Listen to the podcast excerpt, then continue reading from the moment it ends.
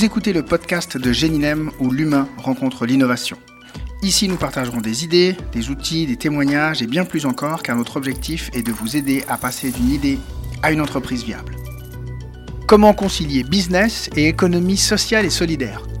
Nous recevons aujourd'hui Anne-Julie Bérou, fondatrice de la lessive Corde à linge, dans cette série de podcasts intitulée Portrait d'entrepreneur à l'occasion des 25 ans de Génilem avec le soutien de notre parrain De Villard, informatique, impression, numérisation. Anne-Julie a créé la marque de lessive écologique et locale qui se développe dans une dynamique circulaire et sociale.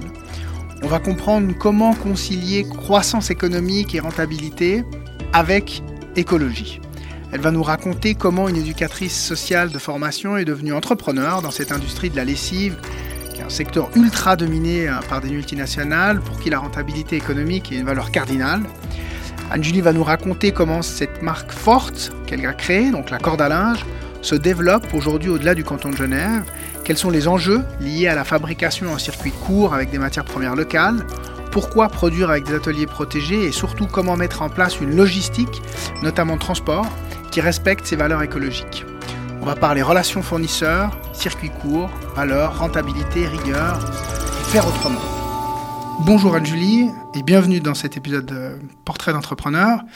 Est-ce que tu peux te présenter? Oui, bonjour Cyril. Alors je m'appelle Anne-Julie je suis éducatrice sociale de formation et puis je me suis redirigée euh, dans ce projet de la corde à linge il y a maintenant trois ans en arrière. Ce projet de la corde à linge, c'est quoi? C'est une lessive responsable qui est produite à Genève dans des ateliers protégés avec plus de 90% de produits genevois. Et c'est tout un concept qui tourne autour de l'économie circulaire et de l'écologie. Alors c'est justement le, le thème de ce podcast, c'est comment est-ce qu'on fait du business en étant responsable. Est-ce que tu peux nous en dire plus par rapport à ça? C'était une volonté de ta part d'allier les deux? Ça s'est fait par hasard? À la base, l'idée c'était plus euh, le côté écologique. Et puis je me suis rendu compte que hum, pour que le côté écologique puisse durer, il y a le côté social qui est tout aussi important en fait et, euh, et qu'il faut en tenir compte. Et donc euh, je me suis redirigée aussi euh, sur ce plan-là rapidement. Comment est-ce que tu es passé de ton emploi d'avant à start-upeuse pendant que je travaillais euh, encore à l'État à l'époque, euh, j'avais commencé à faire ce lessive pour moi et puis euh, elle avait commencé à intéresser beaucoup de gens autour de moi et certains professionnels.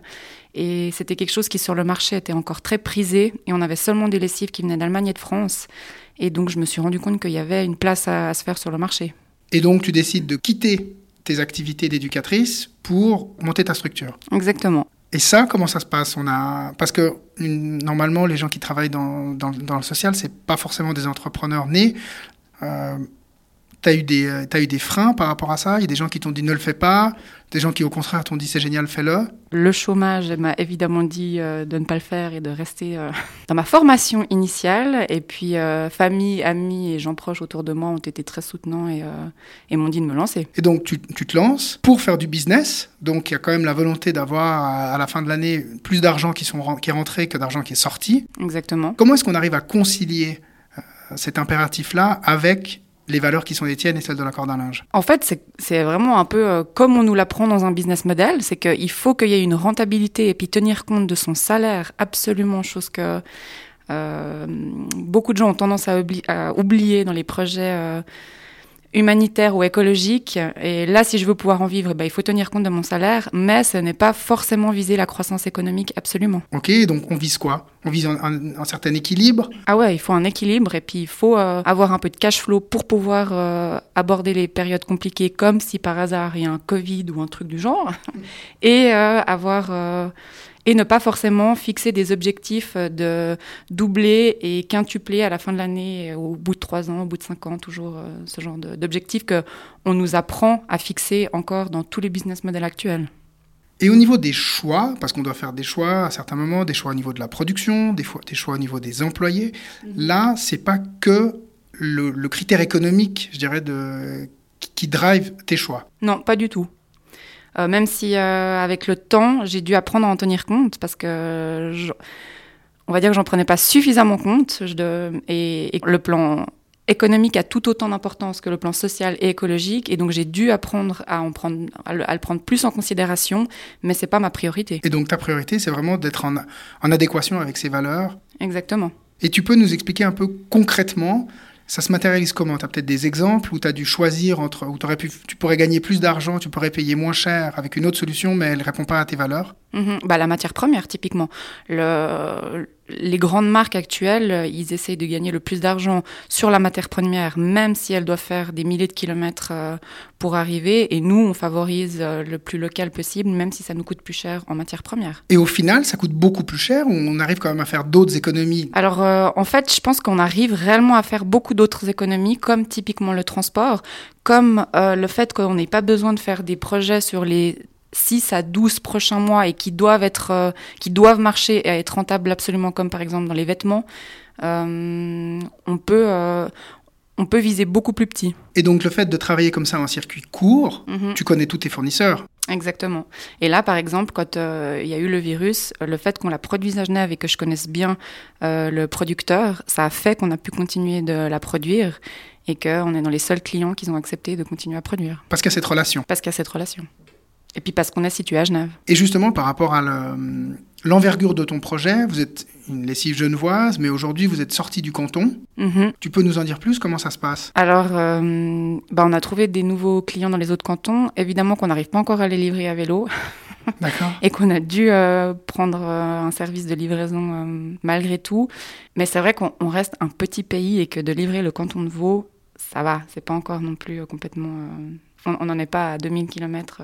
Ça reste du circuit court. ça reste du circuit court, exactement. Et au niveau du choix de tes partenaires pour le transport, com- comment est-ce que tu, tu regardes Parce que tu dois regarder le prix, mais tu regardes pas que le prix. Donc là, Mhm. c'est quoi? C'est tu dois leur poser les questions C'est du réseau qui te- qui t'oriente vers le bon Comment ça se passe? Par rapport aux livreurs. Par exemple Bah là, on a dû vraiment faire. C'est drôle, hein, parce que de nouveau, c'est toutes les plus grandes marques euh, qui mettent les pieds au mur, qui sont très strictes et puis qui peuvent absolument pas être adaptables, alors que euh, toutes les petites entreprises qui proposent des services, eux, sont beaucoup plus euh, faciles. Et on a choisi une petite entreprise vaudoise pour la livraison.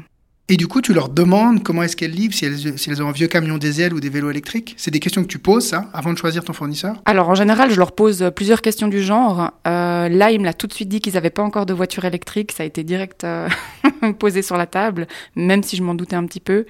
Euh, mais je vais quand même vérifier euh, les salaires euh, ou ce genre, enfin juste l'éthique avant de commencer à travailler avec eux. Comment on vérifie l'éthique d'un fournisseur? Bon, on pose les questions au directeur.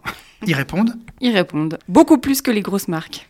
Donc on comprend bien qu'il y a ce travail comme ça à faire en amont par rapport au choix de tes fournisseurs et de, prest- et de tes prestataires.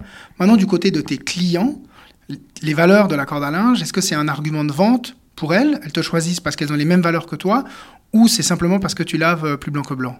Alors les, les clients privés, c'est clair que la raison principale euh, pour, laquelle ils prennent la corde à linge, c'est pour nos valeurs. Et puis le fait qu'elle est produite localement, et puis pour la qualité et tout ça. Et puis dans les professionnels, de plus en plus, ils tendent euh, vers les valeurs, même si eux, il y a quand même la rentabilité aussi qui est, importante. Et comment on communique comme ça ces valeurs? Alors en B2C, enfin pour ceux qui te suivent sur la corde, sur Instagram ou d'autres réseaux so- sociaux, vous pouvez communiquer par rapport à ça. Mais comment on communique avec des clients B2B Mhm. Bah, de nouveau, le circuit court, c'est intéressant parce qu'on se retrouve face à eux et puis c'est du tête-à-tête entre deux yeux et puis euh, entre quatre yeux. Et, euh, et c'est en allant leur parler que qu'on peut commencer un, un partenariat. Quand tu démarches tes clients, Mhm. tu prends en compte ce type de critères avant de les démarcher? Pas forcément. Pas forcément parce que on en est, tout le monde n'est pas au même niveau et puis, euh, et puis je pense que tout le monde peut être dans l'évolution et dans la progression. Et euh, en général, je vise des clients que ça pourrait intéresser pour la qualité et puis pour leur les services qu'ils proposent.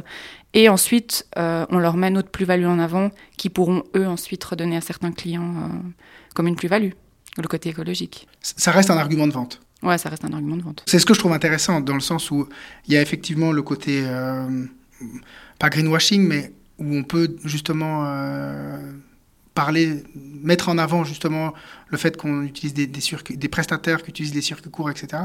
Ça va pour toutes les chaînes, en fait, enfin pour, toutes les, pour tous les échelons. Ah ouais, pour, euh, oui, clairement, clairement. Et puis c'est quelque chose qui est vraiment de plus en plus tendance. Et là, avec le Covid, encore plus. La fermeture des frontières, ça a fait poser beaucoup de questions aux gens. Et puis c'est très rassurant de pouvoir avoir un fournisseur local.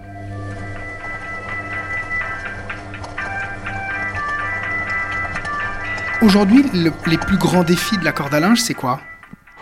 Il y en a tellement que là, c'est difficile de, de choisir euh, dans l'ordre, mais je dirais que En premier, si on veut pouvoir se faire, en guillemets, respecter sur le marché, c'est vraiment de la, l'indépendance complète et donc de pouvoir dire que oui, on arrive à se financer à 100% sans aucune aide et sans rien du tout. Et, euh, il faut qu'on puisse arriver, euh, enfin, il faut que je puisse réussir à me verser un salaire euh, complet, on va dire. Rapidement. Je pense que c'est ça un peu la priorité. Et ça, ça passe par de la croissance. Mais la croissance, pas à tout prix. Non, mais l'objectif que, que j'avais fixé dans mon business plan de 2017, non, de 2016, il n'est pas encore atteint. Donc, euh, c'est de, de continuer sur la voie pour arriver à cet objectif. On doit renier ses valeurs pour grandir je pense que malheureusement, l'idéalisme, euh, c'est pas possible. Et j'ai dû renoncer déjà à deux ou trois choses parce qu'on vit dans un monde compliqué où, euh, où il y a certaines choses auxquelles euh, on ne peut pas renoncer. mais je pense que enfin, l'écologie et le circuit court, ça reste notre priorité. Mais on peut faire les deux, on peut croître. C'est ça, exactement. On peut croître tout en restant, en, tenant, en restant dans ses valeurs et dans son, sa raison d'être. Il y a des compromis à faire? Ouais, je pense qu'il y en a quand même quelques-uns. Par exemple? Hum, Par exemple, certains clients. Euh, j'ai dû. Euh, j'ai accepté certains clients que je pensais. Que je ne citerai pas, que je pensais vraiment pas que j'accepterais. Et puis, euh, ben, pour finir, on a dû accepter. Parce que, pourquoi tu voulais pas les accepter? Ils n'ont pas les mêmes valeurs ou... Ouais, parce qu'ils n'ont pas les mêmes valeurs, exactement.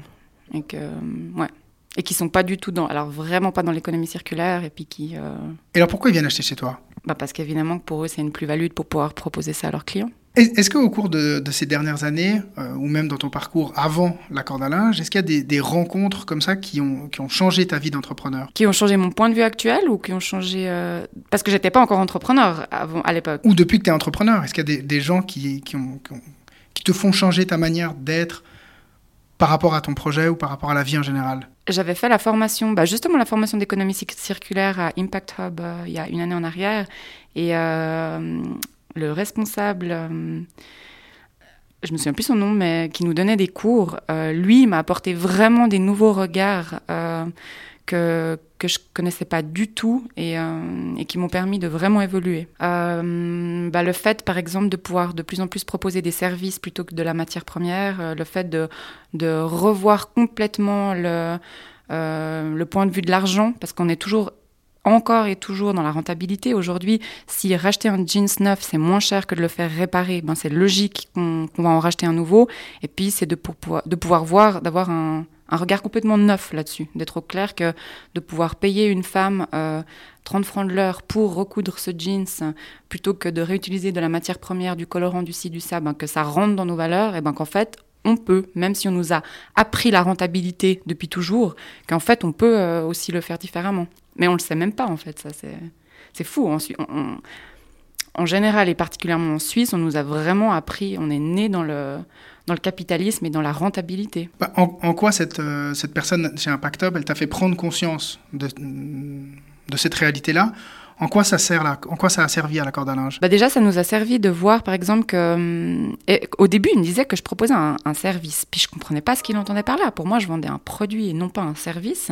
Et euh, je me rends compte qu'il y a cet effet de mode de faire sa lessive soi-même, et que en fait, pour beaucoup de gens, c'est très marrant une ou deux fois, mais que ensuite, déjà pour réussir à en faire soi-même une efficace, c'est super compliqué. Ça prend du temps, ça prend de l'énergie et tout, et qu'ils préfèrent ensuite revenir vers une lessive euh, produite localement euh, plutôt que de la faire eux-mêmes. Donc en fait, effectivement, c'est un service maintenant qu'on peut proposer aux clients.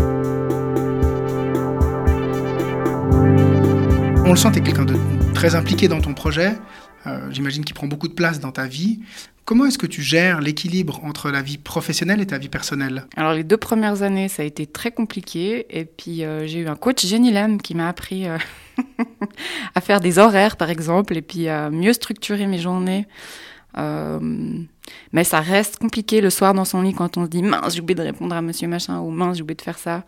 Euh, je trouve que c'est plus compliqué que quand j'étais employée à l'État et que je pouvais quitter mon bureau le soir, euh, quand même. Quoi. On quitte jamais la corde à linge On quitte jamais la corde à linge. Mais ça, tu t'obliges maintenant à le faire. Je sais que cet été, par exemple, tu as pu prendre des vacances. Exactement. comment est-ce qu'on switch off comme ça son activité? Alors, on boucle ce qu'on a à boucler avant de partir, déjà.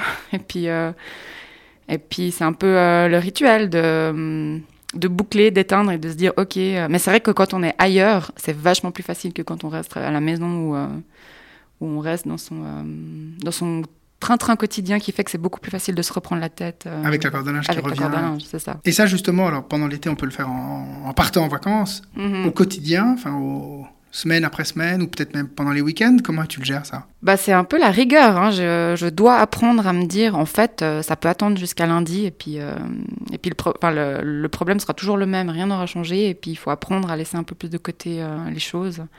Mais c'est ça, ça prend. Est-ce que tu aurais un petit, bah justement, en, en takeaway pour les auditeurs qui sont très sensibles à tout, toutes les problématiques euh, d'économie circulaire. Est-ce que tu aurais un petit conseil ou quelque chose que tu aimerais partager avec eux? Bah En tout cas, moi, les formations qu'on propose aujourd'hui euh, dans ce domaine-là, je trouve que moi, ça m'a beaucoup apporté. Et puis, euh, bah, de se renseigner sur ce que c'est que l'économie circulaire en réalité, parce que c'est de nouveau, c'est quelque chose de très tendance qu'on entend beaucoup, mais, de... mais qu'est-ce que c'est réellement que l'économie circulaire? Et ta définition de l'économie circulaire, c'est quoi? Alors l'économie circulaire, c'est quelque chose de très très vaste, mais si on... Il y a les 5 R qui, le, qui la définissent assez bien, c'est, c'est le fait de réduire, réutiliser, recycler, composter et... Ouais, non, c'est en anglais le... wrote, mais et le refuser euh, aussi. T'en as retiré des, des, méthodes, des outils? Ah ouais, bah alors j'en ai, j'en ai retiré. Moi, j'ai presque envie de dire plus, c'est des, c'est des points de vue et puis euh, des points de vue qui permettent de rediriger quand même euh, euh, la façon de faire et la façon de, de développer son entreprise. Comme par exemple bah, Comme par exemple de euh, se, battre pour pouvoir euh, réutiliser ces bidons de plastique. C'est quelque chose euh, que tout le monde essaye de me faire renoncer à ça et que en fait, oui, mais le plastique c'est réutilisable, oui, mais c'est ci, oui, mais c'est ça. Puis que non, c'est une logique dans laquelle on fonctionne depuis toujours et puis qu'on a tendance à suivre, mais que tant qu'on n'essaye pas des nouveautés et qu'on puisse pas proposer sur le marché quelque chose qui marche différemment, eh ben, on n'avance pas. Et de, de, trouver des solutions à, OK, ben, qu'est-ce que je peux faire pour pouvoir euh, euh, cautionner et réutiliser euh, mes barriques, les re-remplir. Et, et là, c'est un exemple parmi tant d'autres, mais c'est pour chaque détail de, d'essayer d'une... En fait, d'essayer, d'essayer des nouveautés, de voir ce qui marche, ce qui marche pas, et puis de, de comment évoluer là-dedans. Mais il n'empêche, quand on applique ces 5 R, on arrive quand même à avoir enfin, une, une rentabilité économique positive. C'est ton cas. Oui, c'est clair, c'est clair. Et puis euh, c'est un peu comme pour tout. Hein. On, a, on a fonctionné tellement longtemps dans ce, dans ce modèle économique qu'on est assez en retard, mais comme pour tout, maintenant qu'il y a cette tendance écologique qui arrive, ben, on développe de plus, en de plus en plus de choses là-dedans et qui nous permettent d'aller plus loin. Mais il faut euh, faire les expériences, tenter, essayer et, euh, et, voir ce qui marche et ce qui ne marche pas. Et donc ça veut dire que dans la corde à linge, vous êtes sans arrêt en train de, de, de, de vous réinventer, de réinventer? Continuellement. Et Ouais. Puis c'est aussi ça qui fait le charme, je trouve, qui est, qui est intéressant. Comment ça se passe? C'est en discutant avec tes clients, c'est en discutant avec tes équipes, c'est en discutant avec euh, des gens qui n'ont rien à voir avec la corde à linge Je pense un peu en tout. Hein. Il y a le, le côté. Euh, je pense que tous les angles sont aussi importants les uns que les autres et, euh, et ouais, en, te, en, tenant compte vraiment de, du projet dans sa globalité.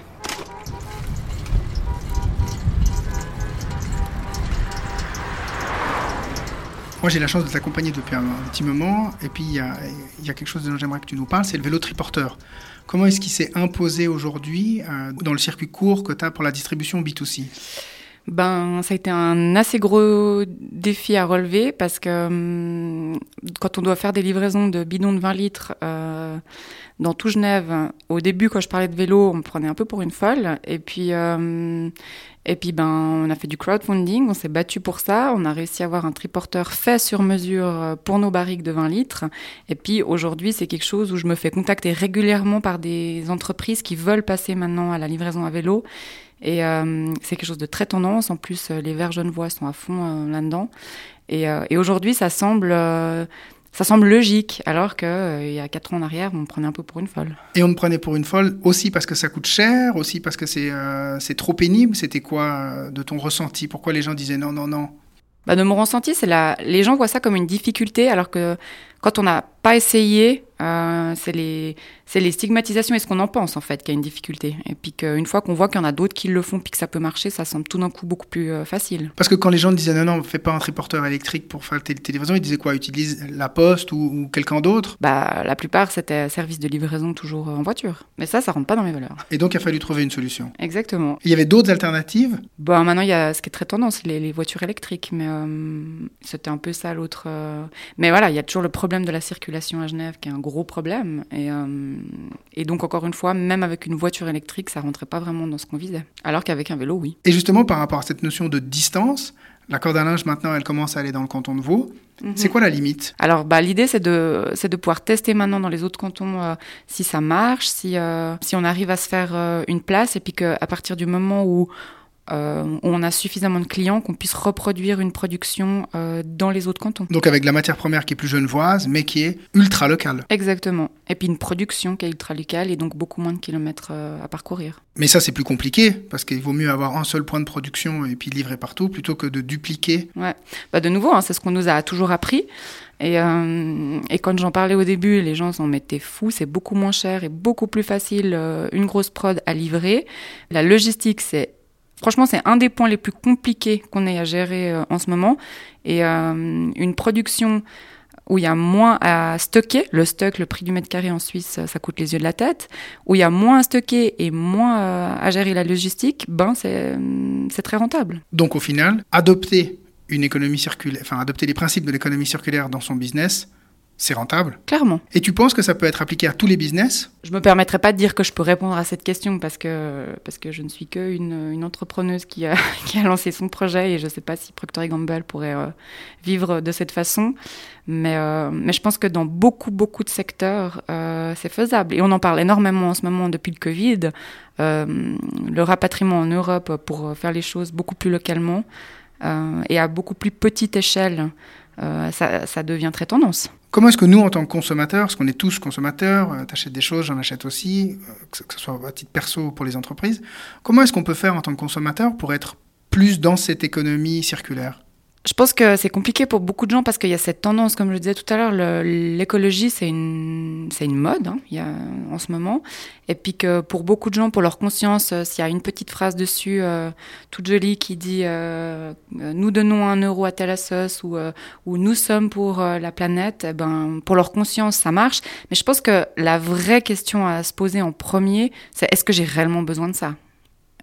Et, que c'est à chacun de se demander est-ce que en premier, est-ce que j'en ai réellement besoin? Puis ensuite, ce dont j'ai réellement besoin, euh, de réellement se diriger à des endroits où on peut avoir confiance et où on sait ce, que, ce qui est fourni et comme euh, matériel et comme euh, service. Ce qui implique de consommer moins. Ce qui implique de consommer moins, clairement. Et ça, nos politiques, elles n'aiment pas le dire. Elles n'aiment pas du tout le dire. Ma foi, c'est euh, c'est des choix. Hein. Anne-Julie, merci beaucoup. Aux auditeurs qui ont écouté le podcast et à qui tu aurais donné envie de changer leurs habitudes par rapport à la lessive et qui aimeraient commander la corde à linge, comment ils, f- comment ils doivent faire? Alors, ils peuvent aller sur notre site internet où euh, il y a tous les points de vente euh, disponibles ou la commande en ligne directement et ils peuvent acheter directement sur l'accordalinge.ch. Avec l'assurance donc d'être livrés de manière circulaire. Exactement. Merci. Merci. Voilà, nous sommes arrivés au terme de cette rencontre avec Anne-Julie Bérou. On l'a compris en l'écoutant, hein, le, critère économique de rentabilité à court terme et les façons de faire qui vont avec, c'est plus la panacée. Il y a d'autres angles à explorer et surtout d'autres façons de faire. Encore faut-il être prêt à faire les choses différemment en suivant ses valeurs, quoi qu'en disent les autres.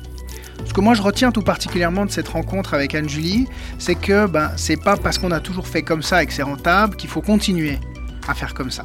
Il y a d'autres prismes, d'autres enjeux à prendre en compte, notamment l'économie euh, circulaire, qui a beaucoup de choses à nous apprendre. Euh, parce que c'est sûrement un des points communs que je retrouve moi chez tous les entrepreneurs que je rencontre, c'est la curiosité. La curiosité d'aller justement défier le statu quo, la curiosité de faire les choses différemment, d'aller là où les autres ne sont pas encore allés, quitte à ce que ce ne soit pas comme d'habitude, et surtout à faire ça avec ses croyances et ses convictions. J'ai aimé aussi découvrir que sourcer sa matière première localement permet de faire des économies de transport et que le fait de travailler un circuit court permet de créer des relations privilégiées avec ses fournisseurs. Et ces mêmes circuits courts vont permettre de favoriser le business à moyen terme. Si vous voulez aller plus loin, je vous recommande un livre, euh, je vais pas l'habitude de faire ça, mais le livre d'Isabelle Delannoy, qui s'appelle L'économie symbiotique aux éditions Domaine du possible, Acte du Sud.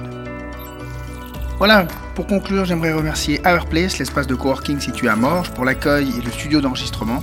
Et surtout, merci à De Villard pour son soutien à cette série de podcasts intitulée Portrait d'entrepreneur que nous réalisons à l'occasion des 25 ans de notre association Géninem, fondée en 1995.